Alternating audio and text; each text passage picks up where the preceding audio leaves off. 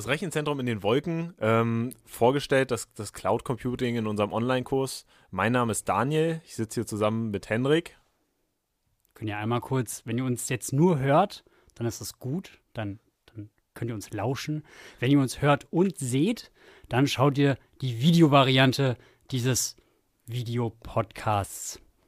Genau, und noch dabei bei uns hier ist der Sebastian. Hi Sebastian. Hallo Sebastian. Hallo Daniel und Hendrik.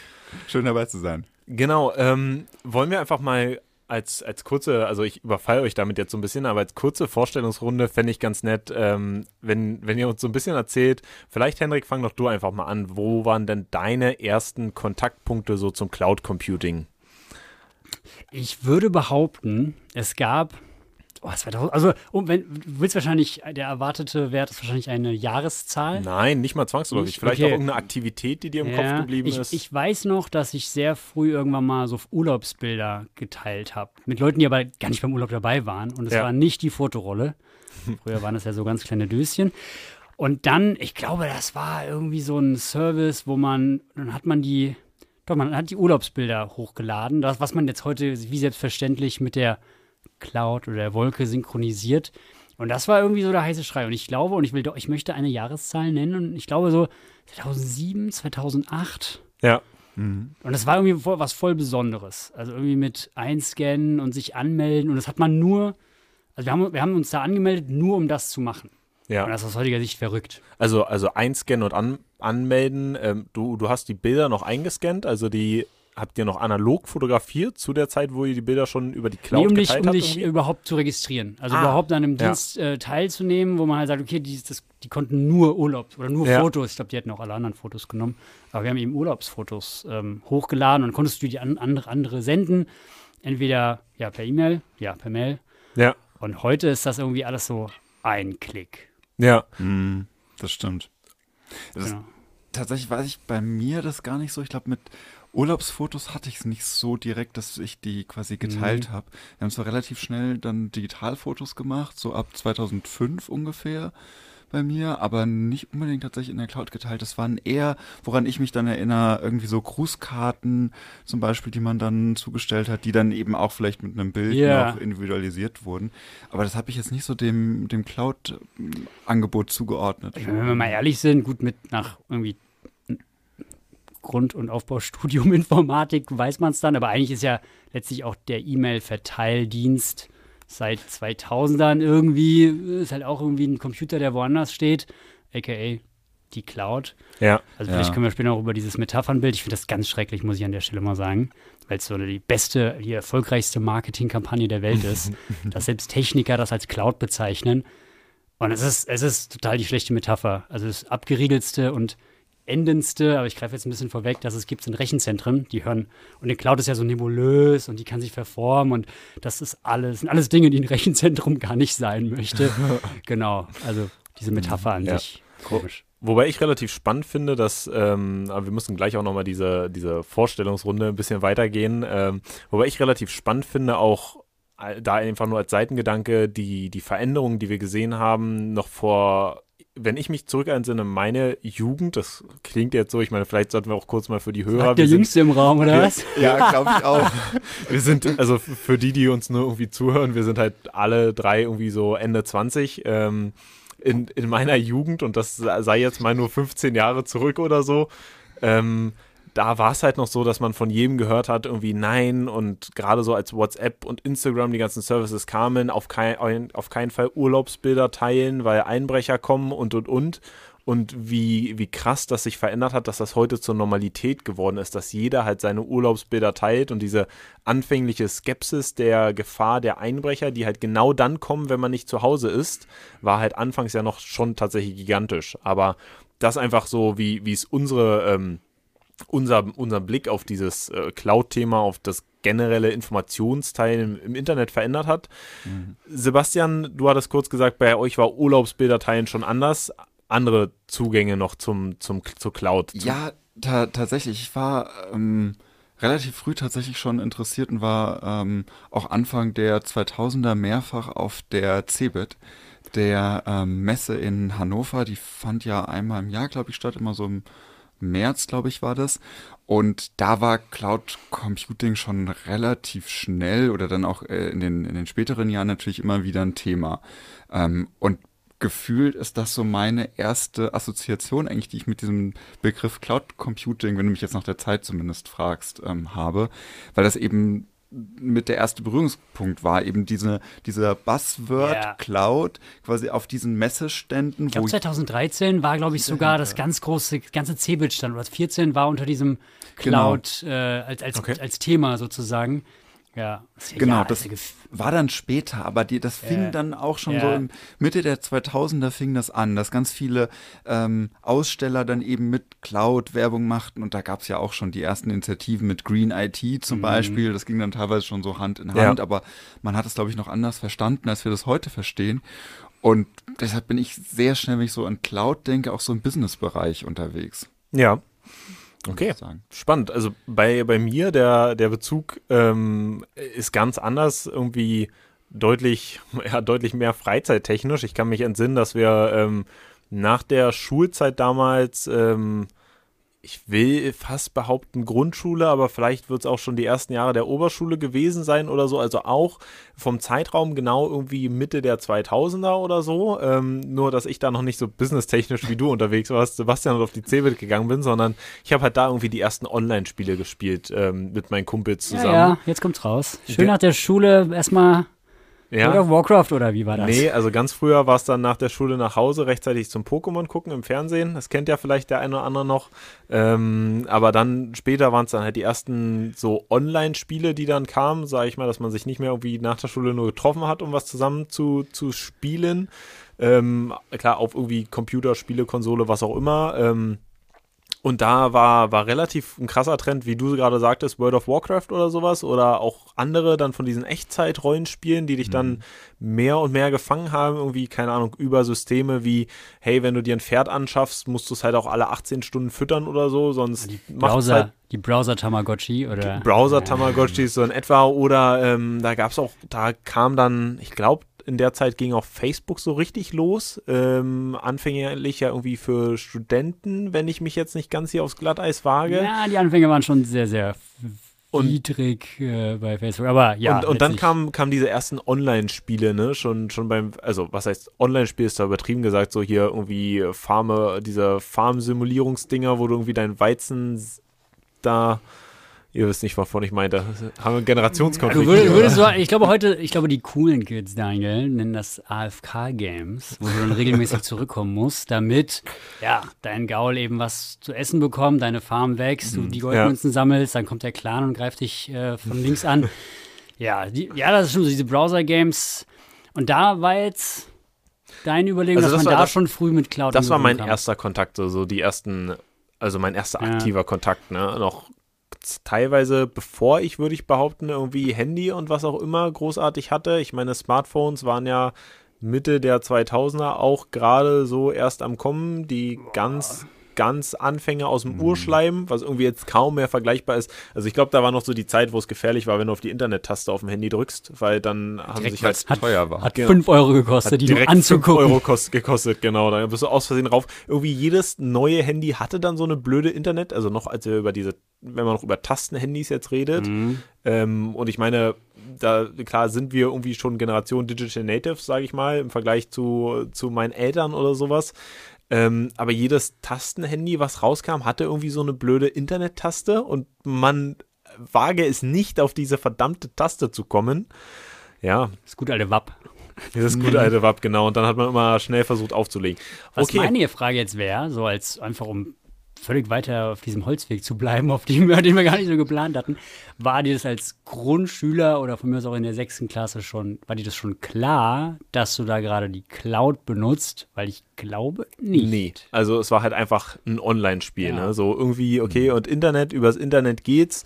Ähm, in manchen Anfängen hat man dann noch, meine ich so, Aber da gehen wir dann jetzt auch schon tief in die Thematik rein. Da war dann halt irgendwie so, okay, irgendwas hat nicht funktioniert, dann hat man ein bisschen rumrecherchiert, weshalb nicht. Dann hieß es, du musst irgendwelche Ports freischalten in deinem Router und dann ist man äh, zu Mutti und zu Vati gegangen, die eine Router halt administrieren und hat gesagt, hier, musst mal bitte freischalten, ich komme in mein Spiel gerade nicht rein. Fritz.box ist die Adresse. genau, so, so in etwa.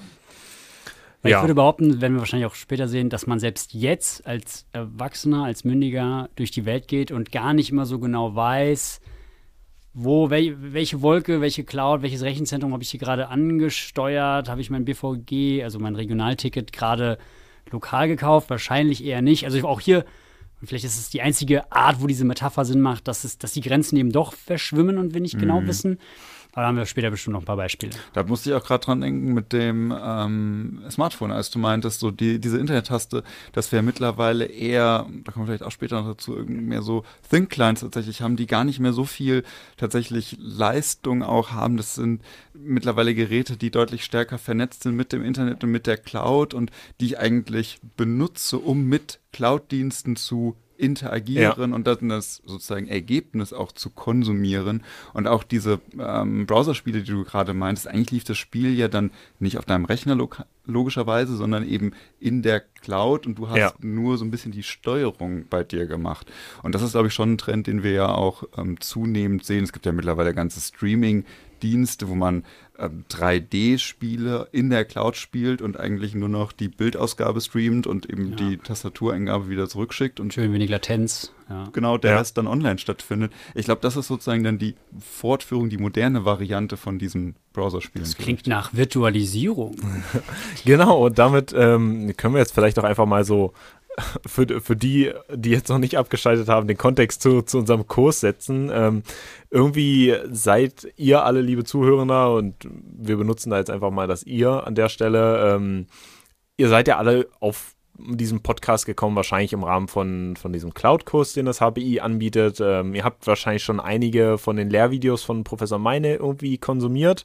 Und jetzt gibt es hier diesen Podcast oder den, das Video, falls sich einer von euch das als Video anguckt.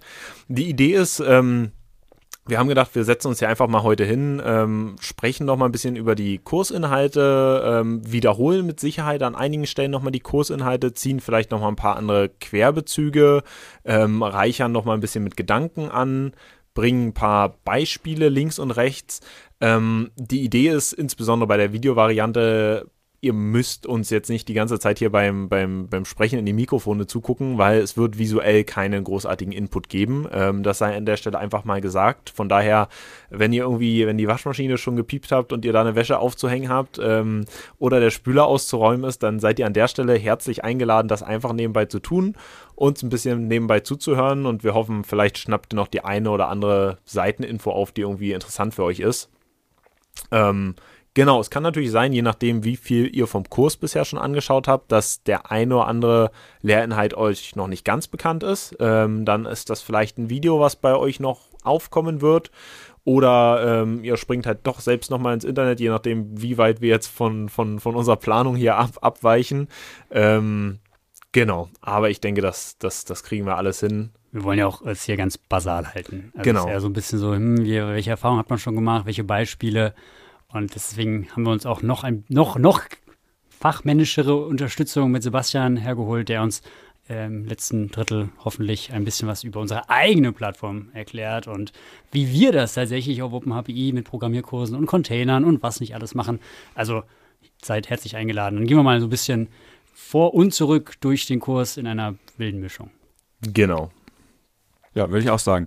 Ähm, bevor wir aber zu diesen ganzen Details tatsächlich kommen, wie es irgendwie rund um OpenHPI steht, würde ich sagen, wir starten einfach nochmal mit so ein paar einfachen Grundbegriffen tatsächlich. Ja. Du hast eben schon Virtualisierung genannt als ein Bereich. Ich glaube, das ist was, das bildet ja die Grundlage eigentlich für viele, ich will nicht sagen, eigentlich fast jede Art von Cloud, wie wir sie kennen, ähm, weil ohne Virtualisierung wir die Cloud, so wie wir sie heute haben, nicht hätten, nicht erleben könnten. Ja. Genau. Ähm, Virtualisierungsarten, wir haben uns da in den, in den Videos ein bisschen ähm, drüber unterhalten. Was ist eigentlich Virtualisierung an der Stelle? Ne? Sei mal die, die Frage, die wir jetzt ja aufgebracht haben. Ähm, Im Prinzip ruht das Ganze, so kenne ich das, sag ich mal, ruht das Ganze da daher, ähm, dass man halt gesagt hat, wir haben jetzt irgendwie Hardware und Hardware war gerade zu den Anfängen der, der, des ganzen Computerbooms, also wenn wir jetzt auch mal nochmal 10 oder 15 Jahre zurückdenken, dann war Hardware halt schon teilweise sehr leistungsfähig, aber die Aufgaben, die wir darauf geschmissen haben, oder falsch rum. Dafür müssen wir noch mal ein paar Jahre weiter zurückdenken. Wir haben irgendwie die ganzen, die Anfänge der Computerzeit überhaupt erstmal. Wir haben ein bisschen Hardware. Ähm, Hardware ist sehr teuer. Wir kennen äh, vielleicht alle die Bilder von Computern, die ganze Räume einnehmen. So groß wie das und, Studio hier. Oder genau. größer. Und, und wir wollen, genau, Mainframes. Und wir wollen irgendwie, dass mehrere Leute gleichzeitig Dinge auf dieser Hardware tun können. Und da gingen so die, die ersten Grundideen von, von Virtualisierung los. Und äh, die Grundidee der Virtualisierung ist halt, ich habe irgendeine Ressource auf meinem Computer, also der Computer hat ja irgendwie die paar grundlegenden Ressourcen. Jeder, der irgendwie schon mal einen Rechner zusammengebaut hat, weiß es halt, was Lass da. Auch kurz sammeln. Also irgendwie Speicher. Genau, Speicher. Arbeitsspeicher, genau, Arbeitsspeicher, aber auch ja. Festplattenspeicher. Genau. Wir haben, gut, heute selbst eine Grafikkarte, also eine GPU kann ich ja heute irgendwie auslagern. Und ich habe den Prozessor selber, die CPU. Ja als mit wichtigste. Genau, und so Peripheriegeräte, also irgendwie Maus, Tastatur oder so, würde ich jetzt nicht dazu zählen. Erstmal nicht, genau. Genau. Und Display auch nicht, so ein Server hat meistens kein Display. Ja. Genau, also wir haben diese vier Hauptkomponenten im Prinzip, ähm, diese Hauptressourcen, die halt vielleicht mehr oder weniger auf manchen Geräten vorhanden sind. Und die Idee ist, dass wir die ganzen virtualisieren wollen. Und was jetzt genau das Virtualisieren ist, naja, im Grunde ist die Idee, ich stelle diese Ressourcen aufgeteilt bereit. Also ich habe jetzt zum Beispiel einen Computer, den habe ich richtig dick ausgestattet und der hat jetzt meinetwegen äh, zehn Prozessoren drin. Jetzt mache ich darauf aber nur, ja, oder zehn Prozessoren. Machen wir 64, machen wir so richtig, so einen richtig dicken. Okay. 64 Prozessoren oder 64 Prozessorkerne? Kerne. Kerne, okay. 128 Threads, so. Ist, genau. ist eine typische Einheit für einen Server zumindest. Ja, ja für einen genau. Server, Und darauf machst du jetzt nur ähm, Textverarbeitung. Dann genau, äh, dann kostet das Ding irgendwie 4.500 Euro, also nur der Prozessor und er ist 0,01 μ ausgelastet. Das ist halt schlecht. Also gar nicht ja, genau. quasi. Gar das, nicht. das wäre ja total unpraktisch, weil genau. wenn ich jetzt für jeden ähm, wenn der Benutzer, Benutzerin also einen entsprechenden Server dahinstellen muss, damit dann eine einfache Textverarbeitung ja. läuft, dann habe ich total viel Hardware gekauft, total viel Prozessoren und kann die nicht sinnvoll nutzen. Ja, Genau. Deshalb ist die Idee, wir virtualisieren diese Prozessorleistung. Also wir finden irgendeine Möglichkeit, mit der wir sagen, okay, jetzt können halt hunderte oder tausende Nutzer gleichzeitig diesen Prozessor nutzen. Und wenn jeder diesen halt irgendwie ein Kern oder so oder zwei oder drei Kerne nutzen will, dann kriegen wir auch die Gesamthardware sinnvoll ausgelastet.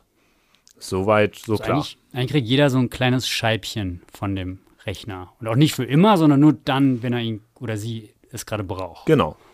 Ja, damit du eben deine Rechtschreibprüfung zum Beispiel machen kannst, die irgendwie ein paar Prozessorzyklen zum Beispiel benutzt, oder eben Dinge, die quasi Rechenleistung erstmal benötigen. Und dann können wir nicht nur die äh, quasi eine Person an eben diesen Server setzen, sondern wir haben dann, wenn wir, weiß ich nicht, 64 Kerne beispielsweise haben und wir würden jedem einen vollständigen Kern erstmal geben, dann mhm. hätten wir ja Platz für 64 Personen. Ja.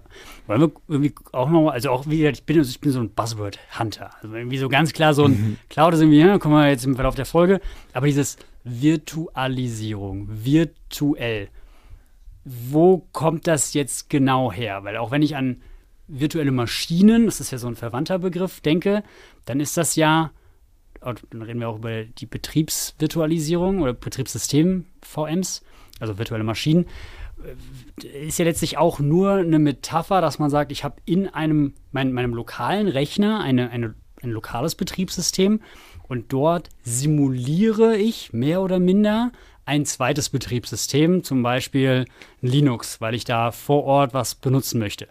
Und jetzt würde ich sagen, wie, wie würdet ihr sagen, kann man diese Virtualisierung von Ressourcen, also gibt es vielleicht auch ein besseres Wort, weil simulieren klingt ja auch klingt so nach, als gäbe es es nicht, aber die Ressourcen sind ja da. Ja, ich verstehe, was du meinst. Ähm, und ich glaube, der, der beste Bezug oder die beste Erklärung ist vielleicht, dass die Idee ist ja, ähm, dass das Gastsystem oder die, die Gastmaschine, was im Prinzip die Anwendung ist, die dann in welcher Form auch immer die virtualisierten Ressourcen nutzt, diese Anwendung soll gar nicht mitbekommen, dass sie erstmal prinzipiell, ob sie nun virtualisierte oder tatsächliche physische Ressourcen zur Verfügung hat. Die lebt quasi in der Matrix. Ge genau, die lebt in der Matrix und ähm, die soll auch erstmal nicht nicht das Gefühl bekommen von wegen, ich habe irgendwie nur ein Prozent von dem Prozessor, auf dem ich eigentlich laufe, weil die Anwendung hat halt 100 also hat 100 Prozent von ihrem, meinetwegen, ein Prozessor verfügbar und deshalb ist die Idee von diesem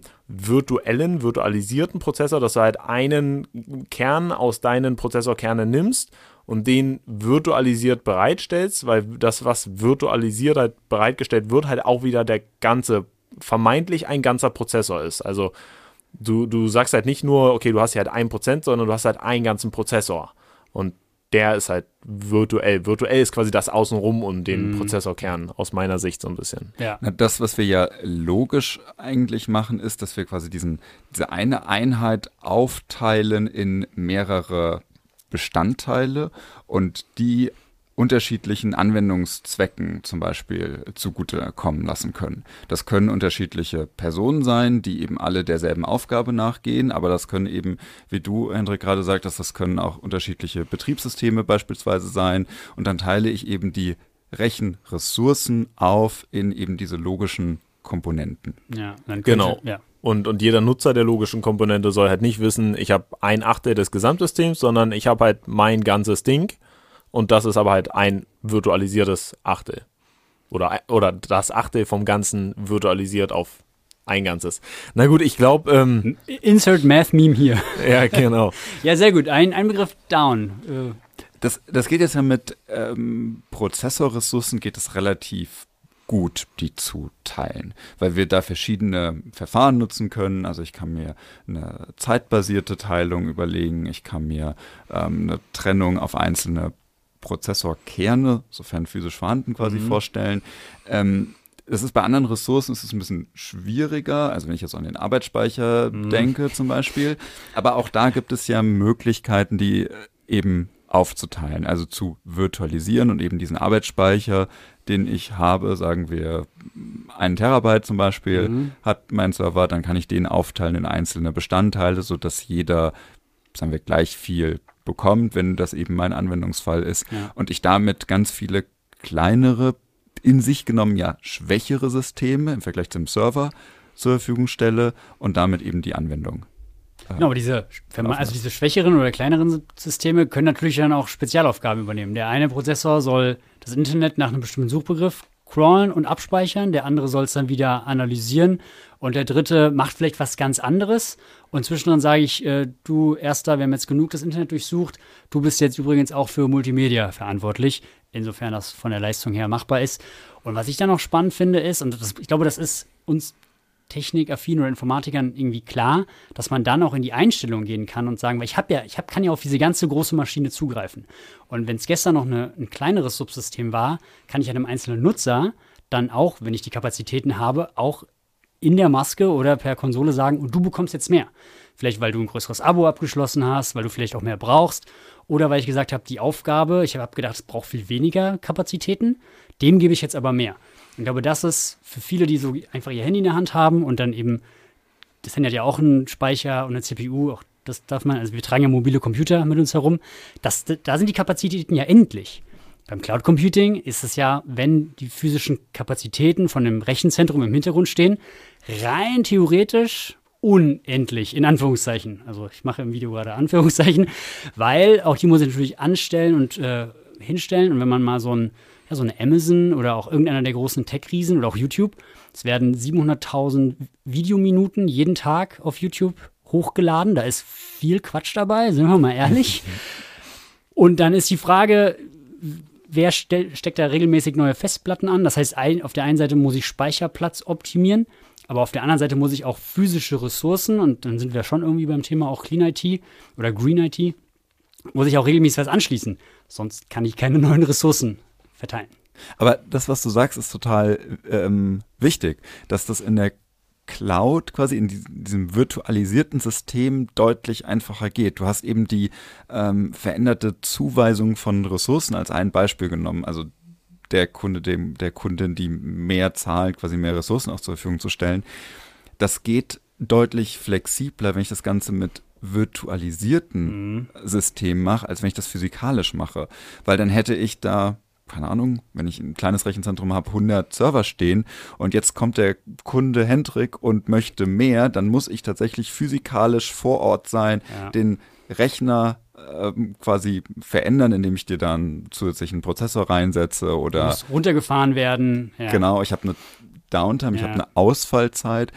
Das ist bei virtualisierten Systemen ist das leichter. Also Klar muss man da auch schauen, wie eben neue Ressourcen vom Betriebssystem genutzt werden können. Das erfordert tendenziell auch nochmal einen Neustart. So ehrlich muss man schon sein. Mhm. Aber es ist leichter, das zu machen, weil ich eben auch diese virtualisierten Systeme vielleicht zwischen verschiedenen Host-Systemen, also den eigentlichen Servern, hin und her verschieben kann, zum Beispiel Gut, ja. einfacher kopieren kann.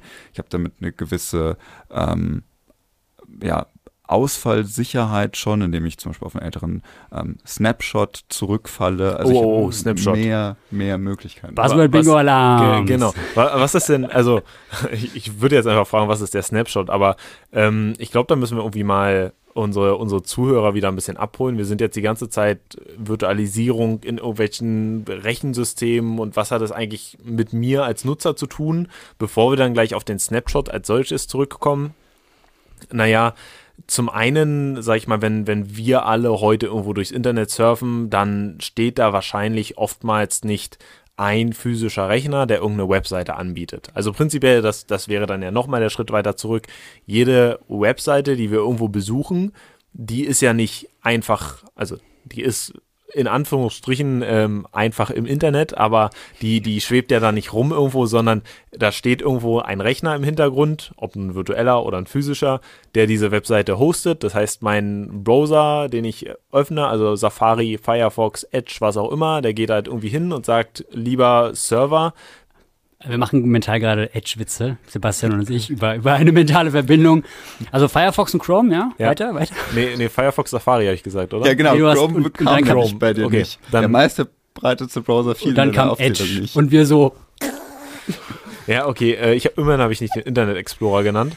Ähm, aber unabhängig davon, euer, euer Browser, den ihr halt irgendwie nutzt für zum, zum das Internet besuchen, sag ich mal, der geht dann halt zum Server hin und der sagt, ja. bitte lieber Server, gib mir doch mal diese Webpage. Das heißt, irgendein Computer steht hinter einer Webpage. Und ähm, jetzt ist es so, dass irgendwie drei oder vier oder fünf Rechner anfragen und das schafft so ein Computer jetzt ganz gut und plötzlich fangen, fragen hunderte oder tausende Nutzer an. So, das wäre dieser klassische Vorfall, Unternehmen bekommt irgendwie eine gute Schlagzeile, plötzlich kommen hunderte Leute drauf und ähm, googeln mal und wir haben es alle schon gesehen irgendwo, es gibt ja diverse Fernsehshows, wo irgendwie Unternehmen ihre Sachen vorstellen und äh, in dem Moment der Ausstrahlung gehen dann immer erstmal die Webpages in die Knie, weil halt zu wenig Ressourcen im Hintergrund vorgehalten wurden. Und das Schöne an der ganzen Virtualisierung ist halt, dass ich sagen kann, statt dass ich jetzt sagen muss, okay, für mein Marketing-Event, wo wir im Fernsehen erscheinen, ähm, kaufen wir einen zweiten Rechner, ziehen das rüber, fahren die Rechner runter oder stocken die Rechner auf, sage ich halt einfach, ja, auf meinem Hosting-Dienstleister, wo die Webseite wahrscheinlich auf irgendeiner virtualisierten Ressource läuft.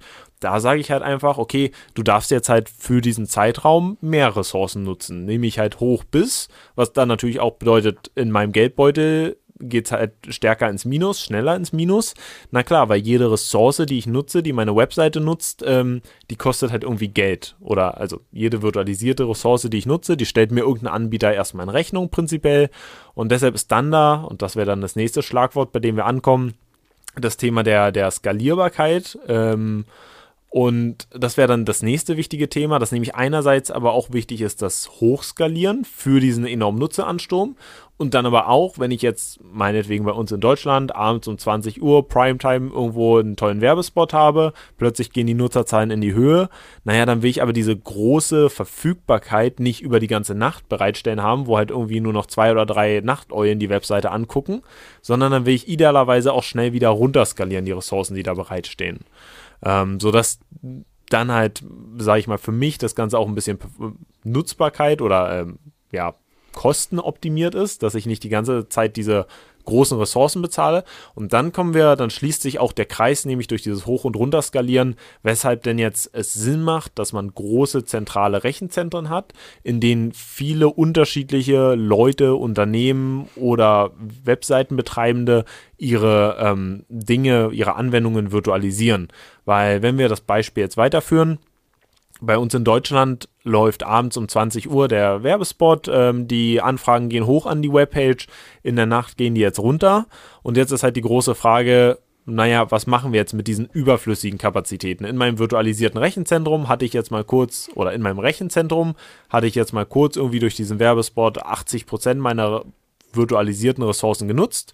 Jetzt geht diese Anforderung runter auf 5% und jetzt möchte ich als Rechenzentrumbetreiber ja natürlich auch wieder nicht meine 95% Rechenzentrum leer stehen haben, sondern idealerweise habe ich jetzt ja weitere Kunden, die jetzt andere Aktivitäten haben, die jetzt auf meinen Ressourcen laufen können. Du beschreibst die Entwicklung eines großen Online-Versandhändlers, die festgestellt haben, dass sie mehrere Rechenzentren haben, weil die Leute auf ihr Versandzentrum zugreifen fängt mit A an, kleiner Tipp, und dann festgestellt haben, machen wir doch A Web Services draus, also die Rede ist von Amazon, weil genau das war die Geschichte, oder? Ja. Die da das festgestellt haben und dann weiter vermietet haben, weil sie festgestellt haben, die Ressourcen fürs Weihnachtsgeschäft, die brauche ich leider das ganze Jahr, sonst müsste ich die ja einmal abbauen und wieder aufbauen.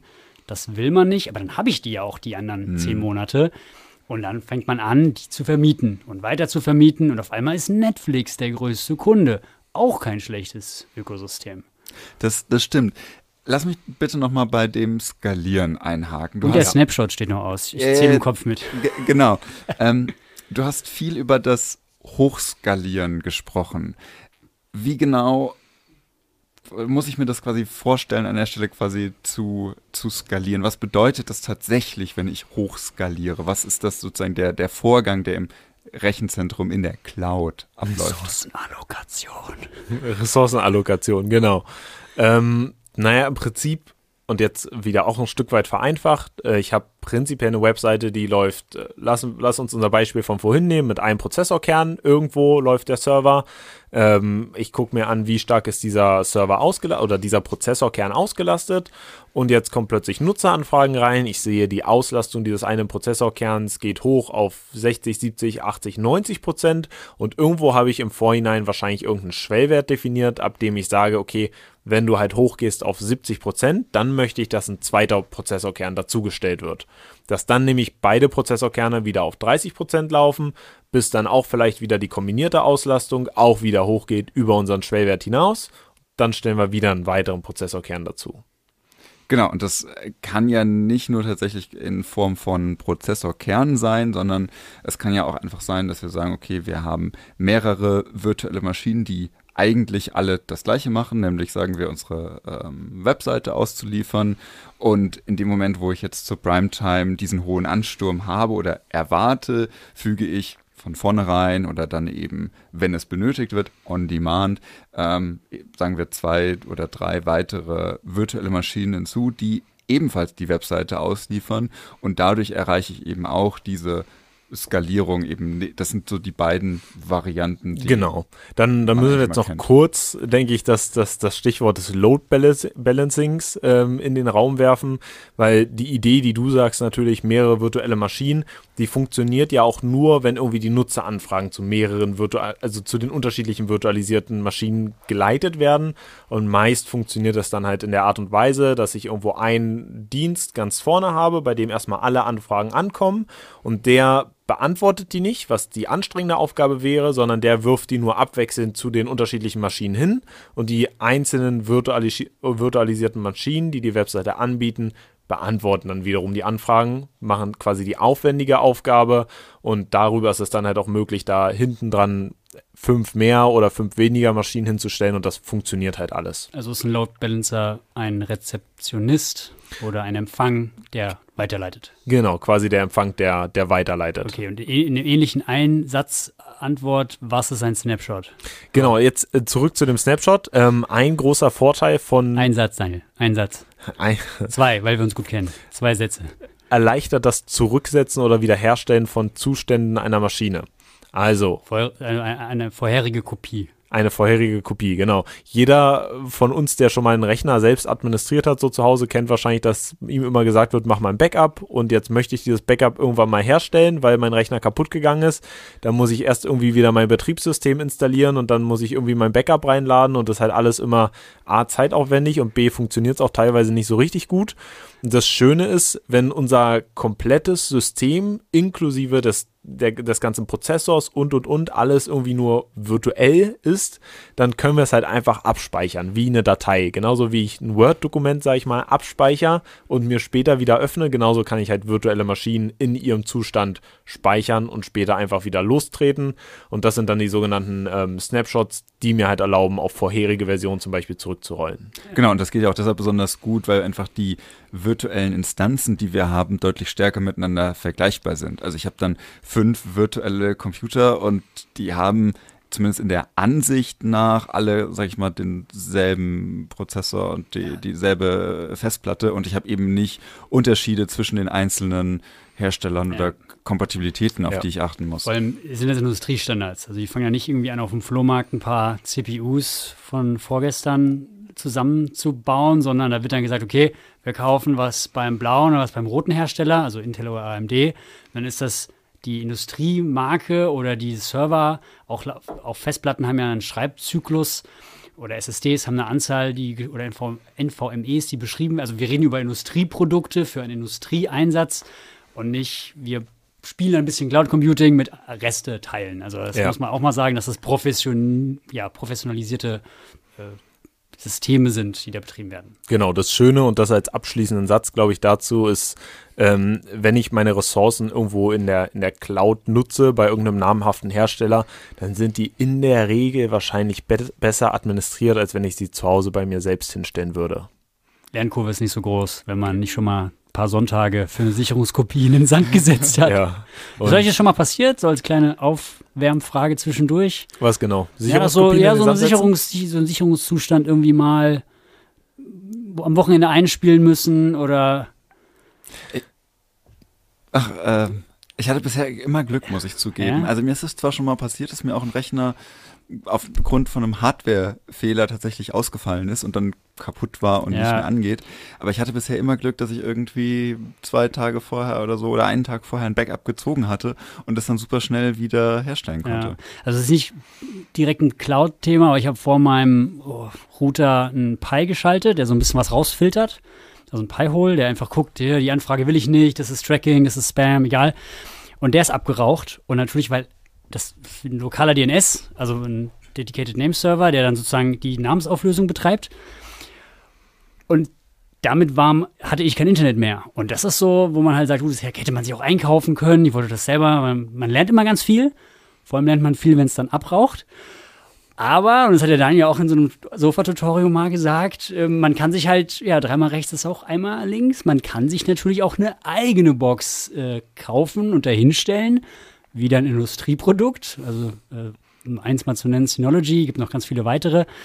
Und dann kann man sich das natürlich sparen. Also auch äh, die, also die Network Attached Storages, die NAS. Also es gibt viele Bauprojekte oder IT-Projekte, die dann so Hobby-Tüftler und Tüftlerinnen äh, nehmen.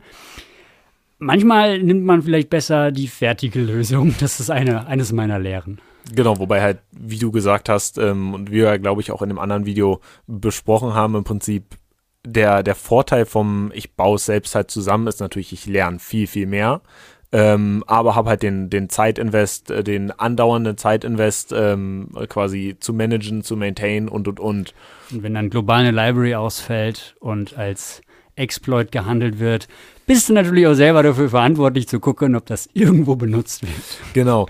Aber ähm, wir haben jetzt ganz viel über Virtualisierung gesprochen. Ähm, und im Prinzip, also wir, wir sind hier, lasst uns mal kurz einen kleinen Schritt zurück im Prinzip äh, zu, zu unseren Personen vielleicht nochmal, die, äh, ihr habt uns jetzt ja schon ganz viel zugehört. Ähm, was, was machen wir eigentlich so, so in unserem Alltag? Vielleicht äh, hier am Institut, der eine oder andere hat es ja ähm, mal irgendwie vielleicht schon gelesen von uns oder nicht von uns. Ähm, ich fange einfach mal kurz mit meiner Person an und dann. Ja, mach ruhig, fang ruhig du zuerst an, ist okay. mach ruhig, du, nee, ist okay. ich dachte, dass ihr wisst, was ich, äh, was ich von euch möchte. Ähm, Nein, genau. Einfach kurz zu, zu unserem Background im Prinzip insofern, ähm, dass ihr auch wisst, von, von wem ihr hier Informationen bezieht. Ist das ähm, überhaupt kredibil, kredibil?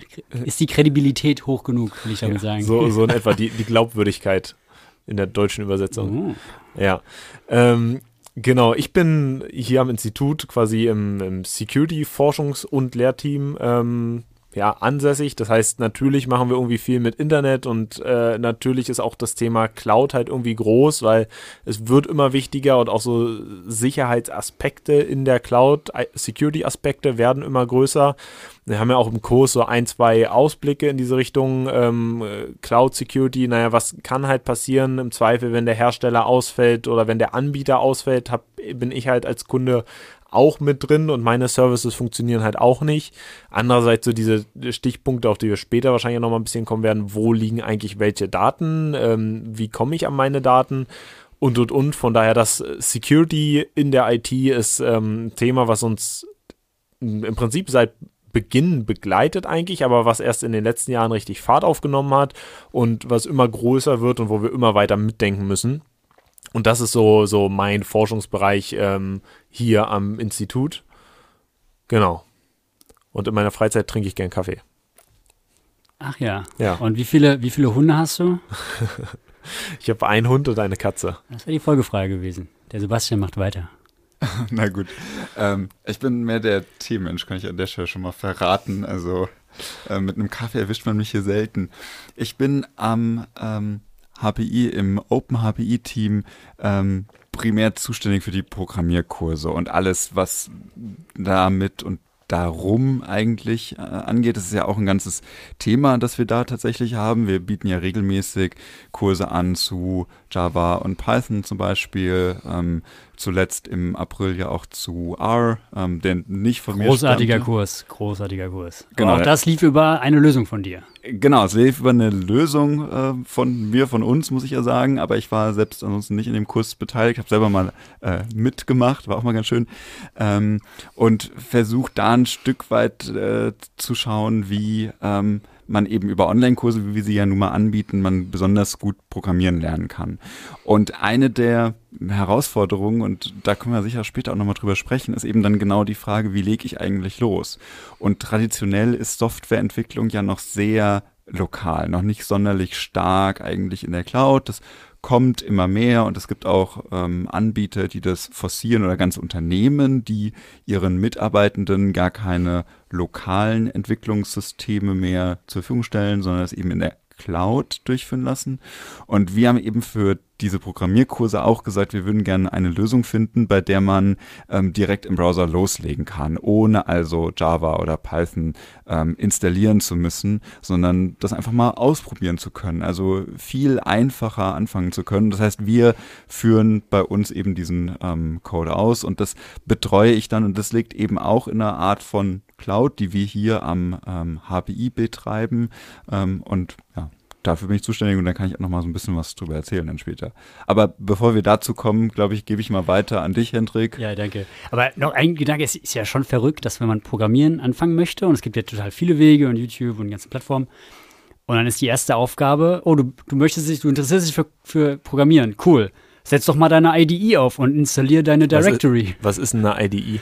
Die Integrated Developer Environment. Zack, 100 Punkte, ich möchte lösen. Und das finde ich halt schon verrückt. Also, dass man sagt, hier, ey, du willst du wirklich? Dann habe ich hier zwei richtig nervige Aufgaben für dich, um zu gucken, wie sehr du programmieren lernen möchtest. Genau. Mhm. Mein Name ist Hendrik. Ich beschäftige mich vor allem mit Videos und videobasierter Lehre, also audiovisuellen Medien, wie wir es in unseren Papern nennen würden. Denn ob ihr uns hört, ob ihr uns seht, wie kann man zum Beispiel das Prinzip der Rekursion anschaulich erklären? Wie kann man aber auch Live-Interaktionen darstellen, wie wir sie jetzt auch hier in dem Cloud Computing-Kurs machen? Das sind Forschungsfragen, die ich mitgebracht habe. So vor knapp einem Jahr habe ich hier am HPI angefangen. Und in diesen Kursen kann man das vor allem gut testen, weil wir sehr, sehr viele Menschen haben. Es gibt ja Experimente im wissenschaftlichen Bereich, die haben zwölf oder auch zwanzig Teilnehmer und Teilnehmerinnen. Und das ist in Ordnung, weil man die sehr, sehr genau beobachtet und seziert und anschaut. Und wir haben das sehr große Privileg, dass wir nicht nur dieses schöne Studio haben oder bald auch zwei und sonst auch sehr viele Freiheiten, sondern wir haben nicht 20, nicht 200, sondern eher so 2000 oder auch gerne mal 8.000 bis 10.000 Menschen in unseren Kursen. Und das Schöne ist, dass man dann Dinge auf sehr großer ja, Skala, also das skaliert auch und ja, deswegen macht auch dieser äh, Cloud-Kurs so Sinn, dass man sie, weil auch wir haben diese Probleme, dass wir die Programmieraufgaben müssen mitwachsen, aber auch die Videos, wenn sie abgespielt werden. Und äh, das wird äh, unter anderem erforscht, aber auch die Live-Interaktion. Also wie kann ich denn in so einem traditionellen Kurs 80 Leute, 100 Leute von mir aus, heute war übrigens Vorlesungsbeginn, da haben wir diese 80 Leute äh, vor Ort. Aber wie ist das denn mit 800? Und wer sich schon mal so einen Livestream von Gaming oder auch auf YouTube oder Twitch angeschaut hat, irgendwie packt das, ist es auch möglich, das mit 15.000 Leuten zu machen. Und das wäre einer der Forschungsszenarien von mir. Genau, und einfach, ähm, um da nochmal kurz jetzt den, äh, den, den Rundumschlag zu fahren, ich sag mal, die, die Forschungsfragen, die du mitgebracht hast, die wir alle hier so ein bisschen äh, tackeln, auch Sebastian ja mit seinen Themen, wie lernt man am besten programmieren, das große Privileg, was du auch schon angesprochen hast, ist, dass wir die Erkenntnisse auch gleich umsetzen können in die Praxis, ja. richtig? Also ohne da jetzt allzu viel vorwegnehmen zu wollen, zum Beispiel, wir werden nachher noch auf die ähm, Entwicklungsumgebung zurückkommen, die, die wir gerade schon zweimal angesprochen haben. Ähm, und da ist auch schon äh, der, der Weg von, von der ersten Version, die bei uns in der Plattform verfügbar war, zu, hin zu der aktuellen Version, ähm, ist schon gespickt mit ein paar Sternchen, ähm, weil wir schon an vielen Stellen halt auch durch unsere Experimente haben sagen können, das sind Dinge, die cool bei den, gut bei den Lernern ankommen, Dinge, die gut funktionieren. Ähm, das sind Dinge, die wir halt umsetzen können, um die insgesamte Lernerfahrung einfach deutlich besser machen zu können. Ich würde einmal mir oder uns die Zeit auf den Teleprompter geben lassen und dann höre ich jetzt gleich mit dem Satz auf. Du machst einfach mit dem nächsten Absatz weiter und entweder ich schneide das Gebabbel hier raus oder wir machen einfach so weiter. Okay. Ähm, alles klar, lasst uns, lasst uns doch zurückkommen zu den verschiedenen Virtualisierungsarten. Also wir hatten ja jetzt darüber gesprochen, wie, wie äh, funktioniert eigentlich Virtualisierung. Aber das, was sehr viel spannender ist und was öfters so durch die Gegend geschmissen wird an Begrifflichkeiten, ist eigentlich dieses Thema, hat man jetzt eine Private Cloud, hat man eine Public Cloud, hat man eine Hybrid Cloud. Ähm, mehr, mehr Broschüre, Schlagwörter. Sebastian, ja. Quizfrage. Wie unterscheiden sich die drei?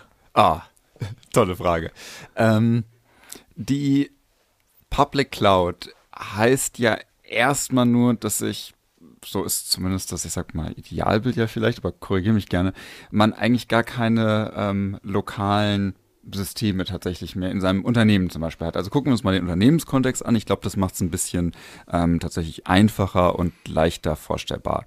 Ich habe also ähm, mit einer Public Cloud in meinem Unternehmen selbst vielleicht gar nicht unbedingt die Serverkapazitäten oder die, die Rechner, die ich brauche, um meinen Dienst anzubieten. Und das ist jetzt unabhängig, ob dieser Dienst, ob der für meine eigenen Mitarbeiterinnen und Mitarbeiter angeboten wird, also sozusagen ein interner Dienst ist, oder ob ich den für meine Kunden, Kunden, ähm, Partner oder Partnerinnen anbiete, sondern erstmal ähm, ist nur die Information ähm, mit dieser Public Cloud, wo tatsächlich, wo quasi wird die, die Berechnung durchgeführt, wo liegen die Ressourcen. Und bei einer Public Cloud liegen die nicht bei mir, sondern sie liegen bei einem dieser unzähligen ähm, Anbieter, die es da draußen gibt.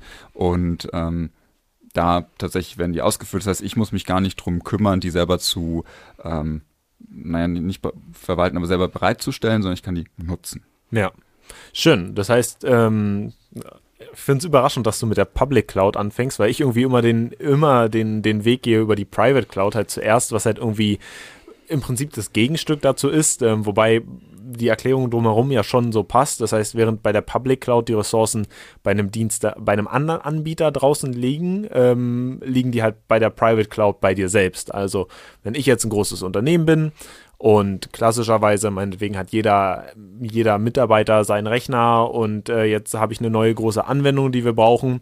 Und dafür müsste ich jetzt jeden Rechner upgraden mit ganz viel Kap Rechenkapazitäten. Also sei es jetzt der Prozessor oder der Speicher, was auch immer wir da quasi für schwächere Modelle gekauft haben. Ich habe jetzt eine neue Anforderung, ich müsste jeden Rechner upgraden. Naja, dann kann ich alternativ halt als Unternehmen sagen, ich stelle mir eine zentrale Ressource hin, wo ich halt diese Anwendung zentral als eine Cloud-Anwendung in einer Private Cloud für alle meine Mitarbeitenden anbiete und die Mitarbeitenden nutzen ihren Rechner halt nur, um auf meine Private Cloud Ressource zuzugreifen und diese Anwendung quasi über die Cloud in der Cloud ähm, lösen zu können, nutzen zu können. Hm, weil du, weil du gerade meinst, du fandst spannend, dass ich mit der Public Cloud angefangen hat, habe. Ähm, ich würde dir jetzt mal eine Anschlussfrage stellen, nämlich wann wird dann eigentlich mein, mein Server, meine Server Farm sozusagen, die ich in meinem Unternehmen vielleicht betreibe, wann wird die zu einer Private Cloud und wann ist sie das vielleicht nicht? Die Gegenfrage hast du dir aber gerade selber eingebaut. Die habe also, ich mir selber eingebaut. Okay, ja. finde ich gut. Nein, ähm, äh, Private Public liegt, würde ich sagen, im Sinne des Betrachters. Also das verändert sich tatsächlich je nachdem, mit welcher Perspektive ich raufschaue.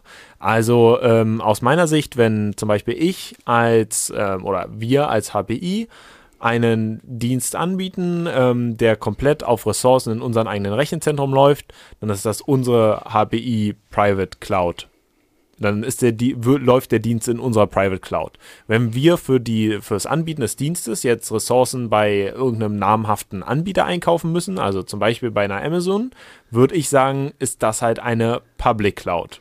Und wenn wir halt für irgendeinen Dienst beides mischen müssen, dann sind wir direkt bei der Mischform der, der Hybrid Cloud. Jetzt kommt natürlich der, der Wechsel, dass wenn ich jetzt ähm, aus, aus Auge des, ähm, aus Auge des Cloud Diensteanbieters, also zum Beispiel eines Amazons oder sowas. Meinst du aus, aus der Sicht eines ja, Nutzers? Ja, aus ja, der Sicht. Ja. Du hast Auge gesagt, ist okay. aus, aus, der Sicht aus, des Cloud-Diensteanbieters. Ähm, wenn ich das jetzt aus der, über, durch die andere Brille quasi betrachte, dann kann es natürlich sein, dass vielleicht eine Public Cloud von einem anderen für mich halt eine Private Cloud ist. Ich habe eine extrem simplifizierte Antwort, Bitte. Sie hören. Ja, auf die bin ich noch gespannt. Wer hat den Schlüssel zu der Cloud? Wenn ich den Schlüssel habe, dann ist das mein, nicht privater Schlüssel, aber ja, mein, meine private Cloud. Und ja. wenn ich jemanden bezahle, damit er auf den Schlüssel aufpasst, dann ist das eine Public Cloud. Ja, also der, der die Cloud ausmachen kann. Genau, wer, wer, genau, wer hat den Schlüssel um okay. Zoom, weil dann ist es, es ist ein Rechner, der woanders steht. Genau, also de, de facto ähm, simplifiziert, aber ist ja passend, wenn, wenn ich jetzt die Ressourcen von Amazon für meinen Dienst nutze, ja. dann nutze ich da eine für mich Public Cloud. Aus Sicht Amazons ist das halt aber ihre Private Cloud. Gut, aus Sicht von Amazon gehört denen das Internet. Ne? Also, jedenfalls das äh, Public offen, offene Internet. Nee, klar, und du bezahlst Amazon, damit sie dir den, damit du irgendwie mit so einem kleinen virtualisierten Schlüssel ja. zum Aufschließen zu, bekommst. Von so, meinem Teil halt, genau. Genau, nur von deinem kleinen Schließfach. So würde ich das so oversimplified ja. Genau, wobei man halt, wobei ich halt da schon, schon schön finde, dass, dass man halt merkt, dass die Begriffe, so klar man sie doch denkt, abgesteckt zu haben, ist es halt dann doch irgendwo alles so ein bisschen, ja, im Auge des Betrachters und hm, ja, vielleicht die, nicht ganz präzise. Ja. Das ist so eine, ähm, so ein Aspekt, der uns in der IT halt viel begleitet, finde ich. Gerade wenn man, gerade wenn man halt aus dieser, ähm, und du hast vorhin so schön ein paar Mal gesagt, äh, Marketing-Buzzword, wenn man halt über diese Marketing-Buzzwörter Buzzwörter geht und versucht, mit diesen einfache, klare technische Dinge zu beschreiben, dann ähm, sind halt die Erklärungen dazu manchmal ja, auch ein bisschen. Ich meine, das ist auch die, die, Kunst irgendwie von Wissenschaftskommunikation. Du musst irgendwie, auch wenn du dich mit, mit Medizinern unterhältst, du musst so ein paar Details einfach auf der Strecke lassen und einfach sagen, komm, ja, ja, irgendwie aber auch nein, aber für unsere Stehparty hier gerade ist okay. Und wenn du mehr wissen willst, habe ich irgendwie auch noch zwei Bücher. Und wenn du da noch mehr wissen willst, aber das ist ja irgendwie auch so die Kunst, mal das so runterzubrechen, um dann zu sagen, okay, wir, wir müssen es ja über, du hast vorhin auch Portfreigaben und etc. erwähnt, auch wenn man sowas aufsetzen möchte.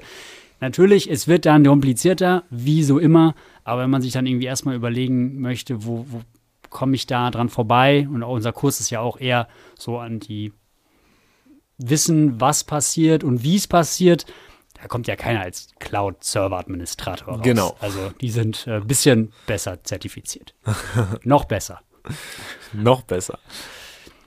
Was ich auch spannend finde, diese ähm, äh, die ganzen unterschiedlichen Perspektiven oder die unterschiedlichen, was auch die Begrifflichkeit so ein bisschen schwierig macht, ähm, wenn wir unterscheiden wollen, irgendwie, wer ist jetzt eigentlich Cloud-Anbieter, wer ist vielleicht Cloud-Dienste-Anbieter, wer ist vielleicht eigentlich Cloud-Nutzer.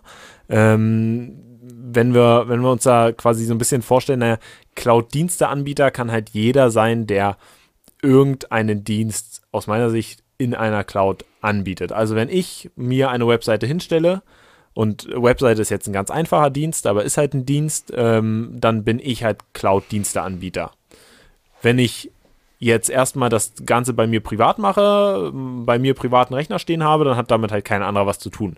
Wenn ich diese Webseite jetzt irgendwo anders noch hosten lasse, dass ich also nicht sage, ich muss den Computer dafür, der halt die Ressourcen bereitstellt, irgendwie selbst bei mir im Haus haben, sondern die liegt virtualisiert irgendwo anders, dann haben wir halt plötzlich in dieser Gleichung mich als Cloud-Diensteanbieter plus ähm, den Cloud-Anbieter, genau, ja. meinen Anbieter, der mir die Cloud-Infrastruktur anbietet, ähm, bis hin dann zum Cloud-Nutzer, der, der die Cloud ja nachher nutzt. Und vielleicht, vielleicht nehmen wir diese, diese Unklarheiten, die die Begriffe ja irgendwo ein Stück weit bringen und versuchen die jetzt noch mal ein bisschen in so ein Anwendungsbeispiel einzuordnen. Also zum Beispiel irgendwie seid ja ihr alle, liebe Zuhörer, auf unseren Podcast gekommen über unsere OpenAPI-Plattform. Und wir haben ja schon ein bisschen drüber geredet, auch über die äh, Stichpunkte irgendwie videobasierte Lehre, was wir halt primär machen, oder halt auch diese Podcast-Formate, die ein bisschen neu sind hier zum Ausprobieren.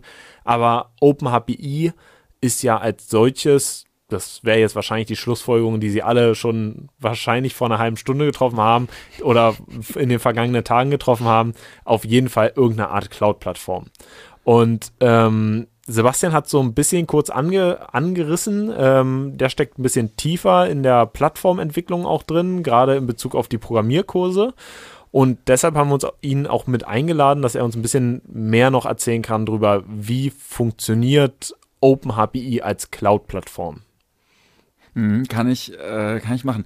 Ich würde einen Begriff vorher, glaube ich, nochmal so in die, in die Runde werden, werfen, über den wir gerne nochmal sprechen können. Und Unbedingt. zwar ähm, hat es was mit dem Tenant zu tun im Englischsprachigen. Ähm, das ist, glaube ich, noch ein ganz wichtiger Begriff, den wir bisher so ein bisschen umschifft haben eigentlich. Ist ja eigentlich Mieter, also die Person, die sich wo eingebucht hat, oder? G genau, also ja. der, der, der Tenant, ich stelle es mir immer so ein bisschen quasi als so eine Art, ich weiß nicht, Zelt quasi fast vor, als eine Einheit auch, den ah, wir ja, ähm, quasi einer, einem Kunden, einer Kundin zur Verfügung stellen. Ähm, aber das ist erstmal eine Einheit. Und zwar nicht eine Rechnereinheit, sondern es ist eine juristische oder ähm, natürliche Person zum Beispiel. Also die, Kunde, Kundin ist, glaube ich, ein guter, ja.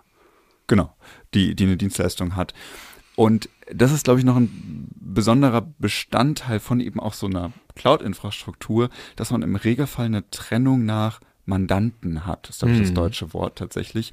Um also für jeden Kunden, für jede Kundin eine isolierte Umgebung bereitzustellen. Und ein eigenes Zelt sozusagen.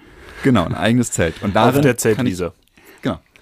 Und daran kann ich machen quasi, was ich will als Kunde. Und in dem Rahmen kann ich auch eigentlich nichts kaputt machen. Ja. Zumindest nicht für die ganzen anderen, die noch mit mir okay. auf der Zelt sind. Beziehungsweise ich mache nur mein eigenes Zelt kaputt.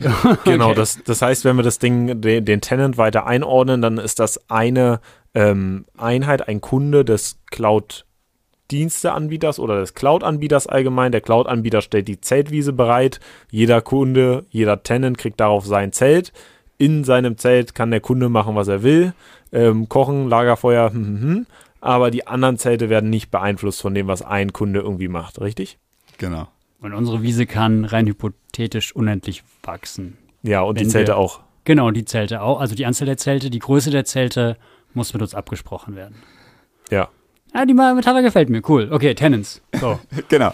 Ähm, und zwar deshalb, weil wir ähm, für OpenHPI ähm, eine eigene Cloud-Infrastruktur betreiben. Ähm, wir haben quasi eine Public Cloud, wenn ich das nochmal aufgreifen darf, in der unsere Software läuft. Und ich habe den Begriff mit dem Tenant jetzt nicht ohne Grund nochmal diskutiert mit euch, weil wir diese Cloud-Infrastruktur nutzen, um nicht nur OpenHPI zu betreiben und zu hosten, die wir ja auch selbst mit eigenen Inhalten eben ähm, füllen, sondern wir haben noch weitere ähm, Plattformen von unseren Partnerinnen und Partnern, die wir eben betreiben. Ähm, einige größere Anbieter wie OpenSAP, OpenWHO beispielsweise, die auf derselben Infrastruktur laufen.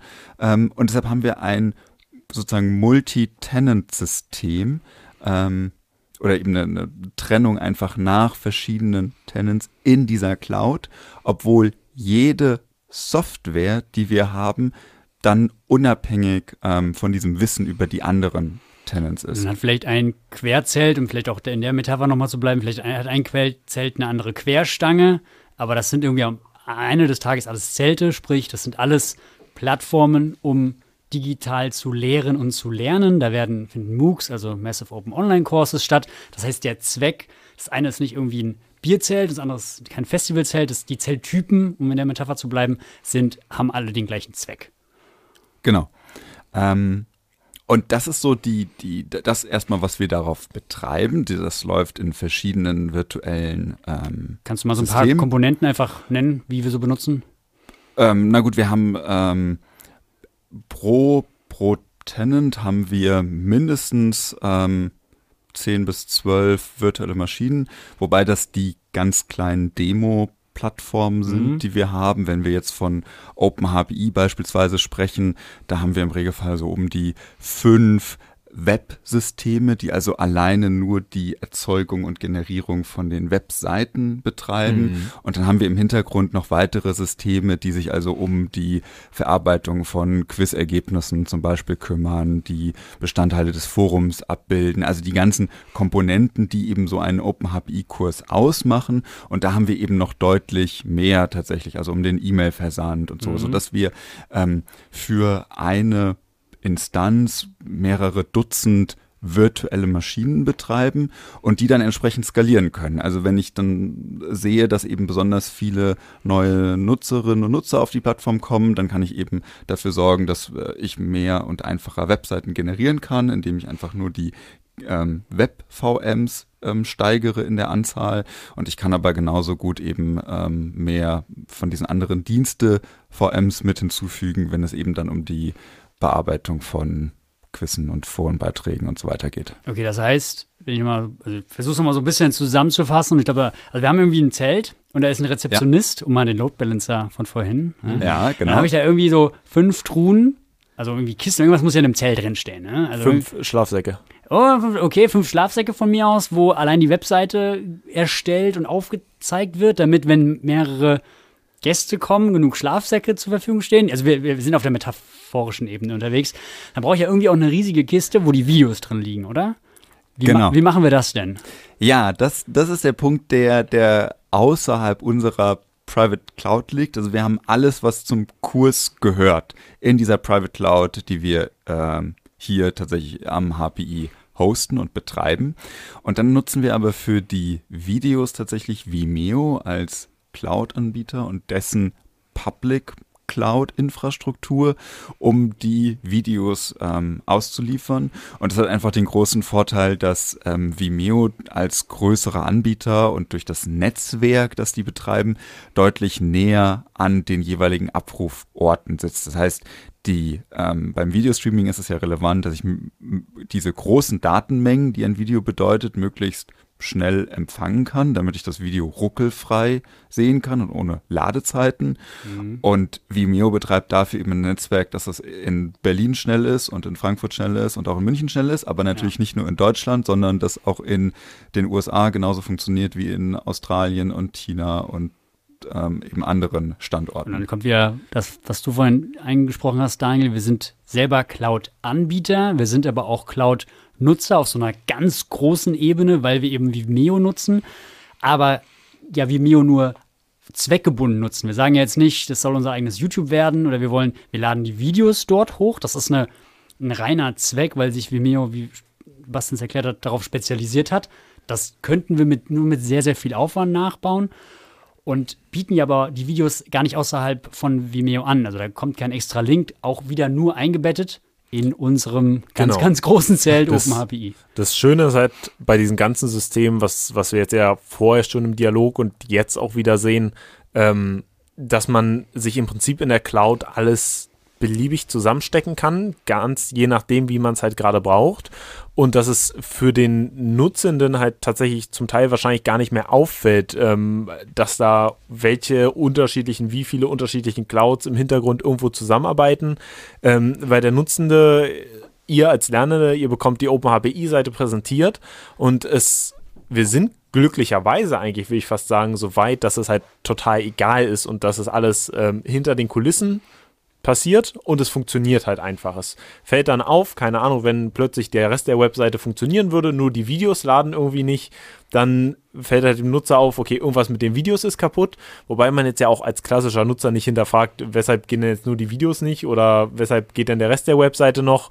Ähm, das ist halt relativ schön tatsächlich eigentlich, dass das alles so gut integrierbar ist mittlerweile und man einfach alles zusammenstecken kann, ganz nach dem Motto halt, bau dir das, was du, wie du es halt brauchst. Da meldet sich doch gerade wieder mein Buzzword-Bingo-Alarm, um kurz zu erklären, was SLAs sind, nämlich Service Level Agreements und kein Cloud. Ich würde behaupten, es gibt keinen Cloud-Dienst, der 100% hochhalten kann. Also oft das hat man so 99,8% und acht bis zwölf Stunden im Jahr ist es nun mal, hat es nun mal eine Downtime. Das ist dann von mir aus nachts um drei bei uns und wir merken es nicht.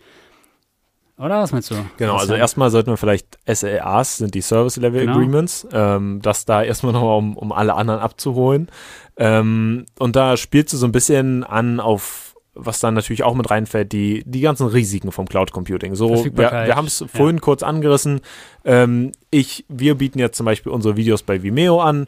Vimeo geht down, aus welchen Gründen auch immer. Plötzlich sind alle unsere Videos nicht mehr verfügbar, alle unsere tausende Nutzer oder Lernenden, die irgendwie lernen wollen, gerade die sich Inhalte angucken wollen, die starren halt auf dem schwarzen Bildschirm.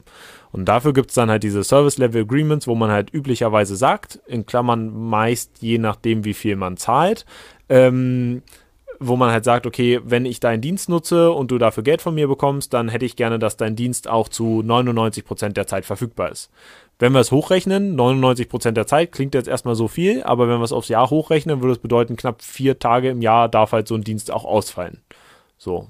Und das ist super viel. Vier Tage wäre halt schon richtig viel. Also Vor allem, wenn sie am Stück sind, ne? Ich meine, vier einzelne Tage ja, passiert ja. schon mal, oder? Wäre auch schon viel in Summe. Das ist wirklich viel. Also ähm, wenn größere Dienste ausfallen, da spricht man ja quasi im Verlust von quasi in Minuten, ja. was da an Umsatz zum Beispiel verloren geht. Deshalb musste ich gerade so ein bisschen stutzen, ja. als du die 99,8 Prozent genannt hast, weil wir uns im Regelfall bei diesen SLAs ja im 99,9 ja. Prozent Bereich bewegen und dann immer die Frage ist, wie viele Nachkommastellen, wie viele Neuner ja. nach dem Komma sind quasi in dem ähm, in dieser Vereinbarung getroffen und wie stark darf es quasi ausfallen? Ja. ein großes Netzwerk mit F ist erst ausgefallen und Daniel hat erklärt, warum. Und das war mit Sicherheit kein Maintenance-Fenster.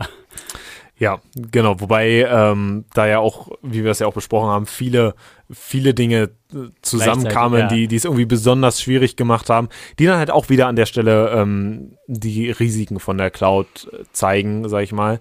Und ähm, das Ganze mit den Service Level Agreements, so ein bisschen unabhängig von der Cloud, kennen wir das quasi aus dem Alltag.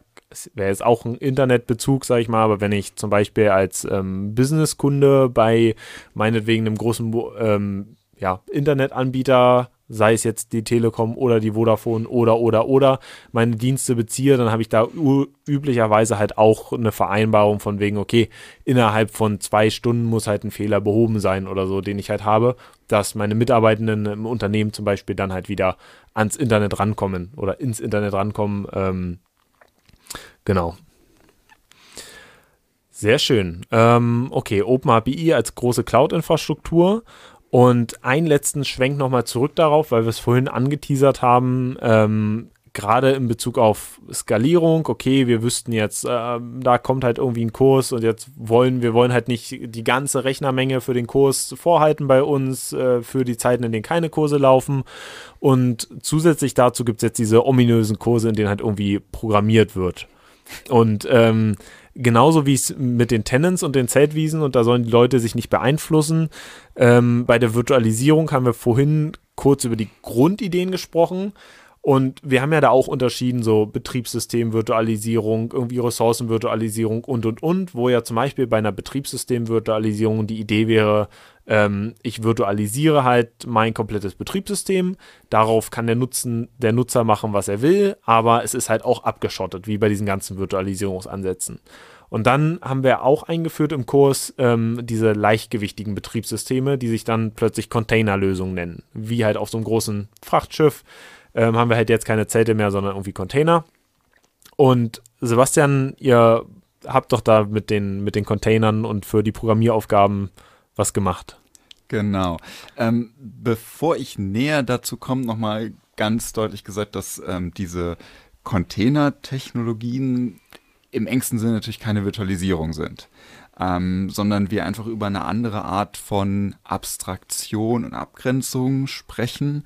Ähm, und du hast es gerade schon gesagt, dass quasi das, das darunterliegende ähm, äh, Betriebssystem natürlich gleich bleibt und wir dann ähm, eben unterschiedliche Anwendungen mehr oder minder darauf ausführen ja. können. Und genau diesen Bestandteil machen wir uns jetzt für die Programmierkurse ähm, zu nutzen. Ähm, denn auch da wollen wir ähm, ja jedem Lernenden eine Umgebung zur Verfügung stellen, in der ein Programm geschrieben und ausgeführt werden kann, ohne dass andere ähm, Lernende davon beeinträchtigt sind. Und wir haben uns dazu entschieden, eben nicht komplette Betriebssysteme, komplette virtuelle Maschinen ähm, zu betreiben und zu virtualisieren, sondern eben Ausführungen innerhalb dieser Container zur Verfügung zu stellen, weil der, der jeweilige Footprint, also das, was ich an CPU-Ressourcen und an ähm, Arbeitsspeichermenge benötige, um ähm, eine Person damit bedienen zu können, die ist einfach deutlich geringer, wenn ich weniger abgrenze, als wenn ich das ähm, eben mit einem kompletten Betriebssystem mache und eine ähm, komplette virtuelle Maschine eben zur Verfügung stelle. Und so sind wir eben dann hingegangen und haben mittlerweile ein ähm, Cloud basiertes System, das in unserer ähm, Private Cloud läuft, bei dem wir über ähm, mehrere Host-Systeme die Ausführungen in diesen Containern verteilen können, um dann also jedem Lernenden eine Umgebung in Java zum Beispiel zur Verfügung zu stellen. Ähm, und die kann dann für eben die ähm, Zeit der Bearbeitung tatsächlich genutzt werden, steht exklusiv einer Person zur Verfügung. Ähm, und darin kann eben dann alles gemacht werden und das ist quasi ein ähm, sicherer Hafen tatsächlich, um eben die ähm, Programme auszuführen und eben damit Erfahrungen zu sammeln, ähm, um eben dieser lokalen Installation entgehen zu können, die man sonst beim Entwickeln bräuchte. Genau, was, was Sebastian jetzt gerade so im, im, Endsatz nur noch angerissen hat, dass das Ganze und diese Programmierumgebung, unsere Programmierkurse auf OpenHPI umschiffen quasi diesen Erstaufwand, den Henrik vorhin angesprochen hat, dass von wegen ich muss mir meine Entwicklungsumgebung aufsetzen, weil die meisten modernen Programmiersprachen, die sind halt nicht mehr hier, ich mache irgendwo ein Textverarbeitungsprogramm auf ähm, oder einen Texteditor auf und schreibe irgendwie zwei Zeilen Code runter, sondern da gehört halt ein bisschen mehr dazu. Und dieses ganze Aufsetzen, ini diese Initialhürde ähm, versuchen wir da dem, dem Lernenden mit den Programmierkursen abzugeben. Und auch das ist jetzt im Prinzip die, die, diese neu, nicht mal Neuerung, sondern im Prinzip ein bisschen Optimierung des, der Infrastruktur unten drunter ist halt eine der neueren Weiterentwicklungen, die wir an der Plattform getroffen haben, soweit ich weiß, ähm, um die Performance ein bisschen zu, zu optimieren. Ähm, genau. Ja, das, das ist so in der Tat. Ähm, das war auch ein Stück weit notwendig. Wir haben ähm, in diesen Programmierkursen teilweise um die 120 Ausführungen pro Sekunde. Und ich glaube, das musst du wirklich pro Sekunde. Also das ist, ich glaube, das vergisst man manchmal so pro Tag. Nee, aber wirklich Sag es einfach nochmal, weil es ist eine absurd hohe Zahl über den Tag. Genau, das sind 120 Ausführungen pro Sekunde. Und das macht in so einem Kurs zweieinhalb Millionen, drei Millionen Ausführungen aus, die wir in so einem, sagen wir, vier Wochen Java-Kurs haben. Ich glaube, es sind ungefähr drei Millionen. Mm, und das ist viel. Das ist für. Bisschen low-key, ja, das ist sehr viel. ja, na gut. Das ist für Webseitenaufrufe, ja. ist das wenig. Also wenn ich mir Zugriffszahlen von OpenHPI anschaue, da ist das erstmal noch nicht sonderlich viel. Nur wenn wir uns tatsächlich in diesen ähm, Prozess des Programmierenlernens bewegen, dann ist ja jede einzelne Ausführung nicht innerhalb von 300 Millisekunden ja. fertig, die ich normalerweise zum Generieren von einer Webseite benötige, sondern ich ähm, blocke Ressourcen für einen längeren Zeitraum. Weil die ähm, drei Millionen, die wollen ja alle was, nämlich Code, ihren Code ausgeführt haben und wir wissen ja gar nicht, ihr wisst ja gar nicht, was da kommt. Genau. Ähm, und da, der läuft natürlich vielleicht auch mal länger als diese paar wenigen Millisekunden, die so eine Website-Generierung braucht. und dann lernt man, dann macht man irgendwie eine Endlosschleife, dann terminiert das Programm vielleicht gar nicht. Da haben wir natürlich Vorkehrungen für getroffen. Ja, das finde ich spannend. Kannst du darauf eingehen? Gibt es irgendwie, also man kann jetzt nicht einfach sagen, ich schieße jetzt das Ganze ab. Gibt es da irgendwie Mechanismen, dass ihr gesagt habt, wir fangen das, wir wollen das vielleicht auch in Sekunden abfangen? Ähm, ja, wir, wir haben so ein bisschen unterschiedlich je nach Kurs, haben wir im Regelfall so 30 Sekunden, die wir ja. als Ausführungszeit ähm, zur Verfügung stellen. Das hat sich so als ganz guten Mittelweg eigentlich etabliert, weil das ausreicht, um ähm, unterschiedliche Algorithmen tatsächlich auszuprobieren, auch wenn man mehr Daten tatsächlich mal hat. Das ist natürlich auch nicht immer der Fall. Da reicht das locker. Also die Programme sollten in dieser Zeit eigentlich fertigstellen. Aber andererseits müssen wir uns natürlich als Cloud Anbieter, und das sind wir mit der Plattform ja auch ein Stück weit den Lernenden gegenüber, mhm. natürlich davor schützen, dass wir im Endeffekt Ressourcen, nämlich die CPU-Zeit zum Beispiel, einfach vergeuden, ähm, indem wir eine Entschlussschleife haben und das Programm nie reagieren wird, sondern eigentlich im Endeffekt ja dann dem Absturz geweiht ist.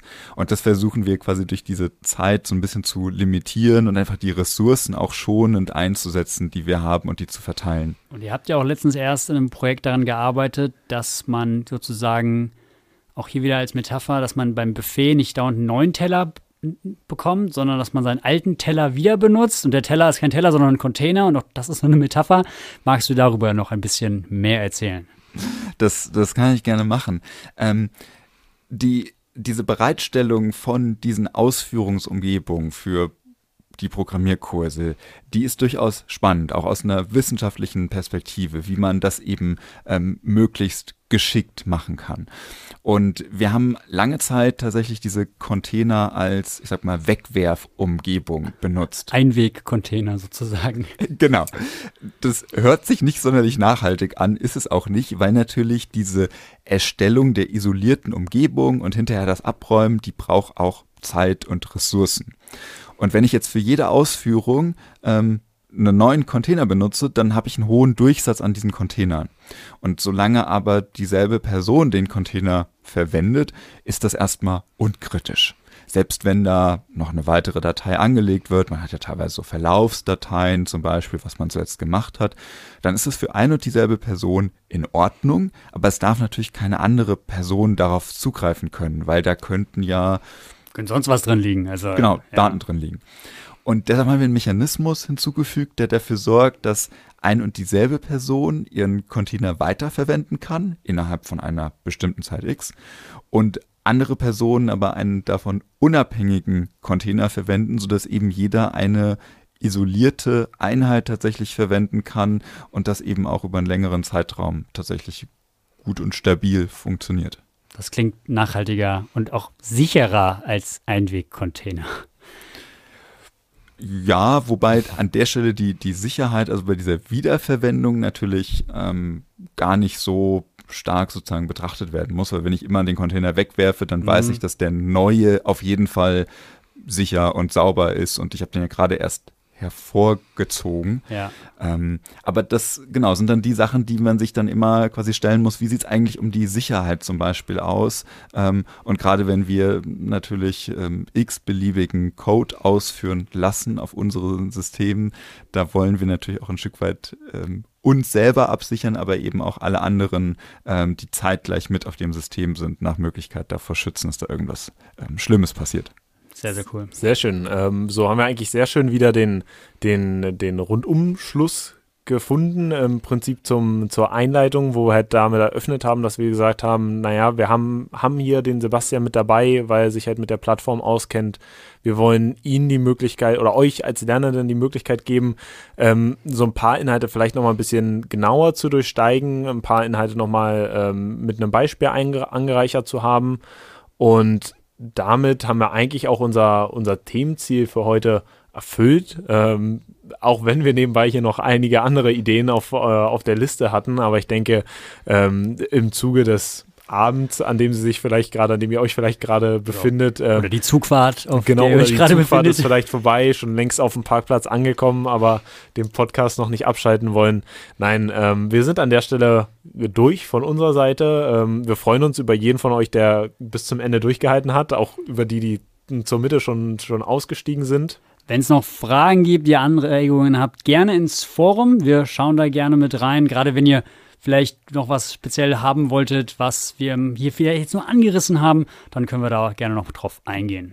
Genau, weiterführende Rückmeldungen, Fragen, alles gerne ins Forum. Ebenso an der Stelle einfach noch einmal die vorsichtige Einladung ähm, zu, zu der kleinen Umfrage, die es auch am Ende von diesem Podcast hier in der Plattform gibt. Das heißt, wenn ihr jetzt gerade einfach nur auf Spotify auf dem Handy unterwegs seid oder so, ähm, beim nächsten Mal einloggen, gerne nochmal kurz in die Umfrage reinklicken. Das hilft halt uns, diese Inhalte vielleicht noch zu oder idealerweise noch zu verbessern, dass die nächste Iteration Podcast halt noch ein bisschen interessanter für euch ist. Wovon wollt ihr mehr? Wovon wollt ihr weniger? Wollt ihr mehr über unsere Freizeit hören oder weniger? Ähm, ich glaube, das sind so die, die spannenden Fragen. Inhaltlich haben wir meist äh, genug, um Stunden und Tage zu füllen, behaupte ich einfach mal. Und ähm, ja, damit äh, verabschiede ich, äh, verabschieden wir uns, denke ich, hier aus dem Studio. Unsere Daniel Kaff verabschiedet uns jetzt. Nein, nein, ihr dürft euch auch noch gleich selbst verabschieden. Ich, äh, unsere Kaffeetassen und Wassergläser sind fast alle leer. Ähm, von daher abschließende Worte. Ja, ich, ich glaube, da habe ich gar nicht mehr viel ähm, hinzuzufügen. Ähm, ich glaube, was ich nochmal vielleicht ein Stück weit mitgeben möchte, ist so ein bisschen der Anstoß, sich selber nochmal mit diesen Cloud-Systemen zu beschäftigen. Wir haben viel über die technischen Machbarkeiten gesprochen, über die Fun äh, Definitionen eigentlich, was dahinter steckt. Aber ich glaube, so richtig verstehen kann man es tatsächlich eigentlich erst, wenn man es irgendwie mal ausprobiert, in irgendwie einem Hobbyprojekt, wenn man mal so ein bisschen versucht, tatsächlich damit in Kontakt zu kommen oder sich auch zu hinterfragen, wann nutze ich eigentlich einen Cloud-Dienst, was steckt dahinter und auch die Inhalte der zweiten Woche mit den ähm, Risiken sind dann, glaube ich, auch noch eine wirklich ähm, spannende Erweiterung, um einfach weiter zu gucken, was passiert da eigentlich noch zusätzlich. Ja, definitiv. Einfach auch zu überlegen, habe ich das längst akzeptiert und ja, wie du sagst, hinterfrage ich das äh, gar nicht mehr. Oder gibt es eben doch Alternativen? Ja, in diesem Sinne wünschen wir euch viel Spaß mit dem weiteren Lerninhalt und bis zum nächsten Videopodcast oder was immer euch jetzt auf der Lernplattform erwartet. Bis dahin. Tschüss. Und we're out. Okay, jetzt haben wir mal die Kameras aufgegeben. Oh, okay. Danke Fantastisch. Dir. Also ich habe jetzt hier 1,25 auf Duo. Wir hatten ja aber vorher noch ähm, ganz schön laufen lassen. Und ich habe jetzt, wenn ich euch das durchgegeben habe, immer so 5 Minuten. Ja, ja. perfekt. 20 könnt ihr jetzt. Genau, irgendwie so wäre wär auch meine Schätzung gewesen. Kurz nach halb haben wir irgendwie angefangen. Passt. Er hat zweimal eingeblendet, ich so, Doch, ich habe ich, ich hab aber, ich hab aber primär. Ich habe halt gewusst, ja, wann okay, gut, ich hätte halt. Ja, ja, wir sind irgendwie um 33 gestartet oder so. Computer ist 10 Uhr. ja, stark, stimmt. Ja, die, ähm, wie ist jetzt der Plan? Du willst den Downmix als MP3 hinbringen, ne? Genau, ich hätte auch gern das MP4. Äh, parallel, ja, genau. Wenn es jetzt gut läuft, ähm, Jetzt nicht heute, das sondern. Fahrerpfeil geben, das ist ja der Mixdown. Das setzt natürlich voraus, dass ich nicht mehr mit Audition an irgendwas ran muss. Wenn du da reinhörst und sagst, nö, gefällt dir, dann hast du ja schon ähm, Ton. Ja, ja, klar. Also ich kann auch das, was ist denn das? Sony Vlog oder was? Kann ich ja aufmachen. Ähm, Auf dem Telefon da? Ja, Vlog Stand irgendwie zweimal so, drauf, es soll näher ans Mikro. Nö, ich hab äh, Blackmagic äh, so Ja, da wirst du Du saßt bestimmt hier so. Und ich dachte, ich war da. Ich habe ja. bei, bei Hendrik habe ich manchmal gesehen, dass er so immer Ja, so ja, ich habe ja die, die Latze, also ich ziehe das ja dann rein und sage, das wurde, wenn nicht, melde ich mich bei euch. Also es geht nur rein und es ist ein was Spielerisches so gesehen. Also, genau. Ähm, nee, den Telefon habe ich tatsächlich nicht gesehen. Nee. Den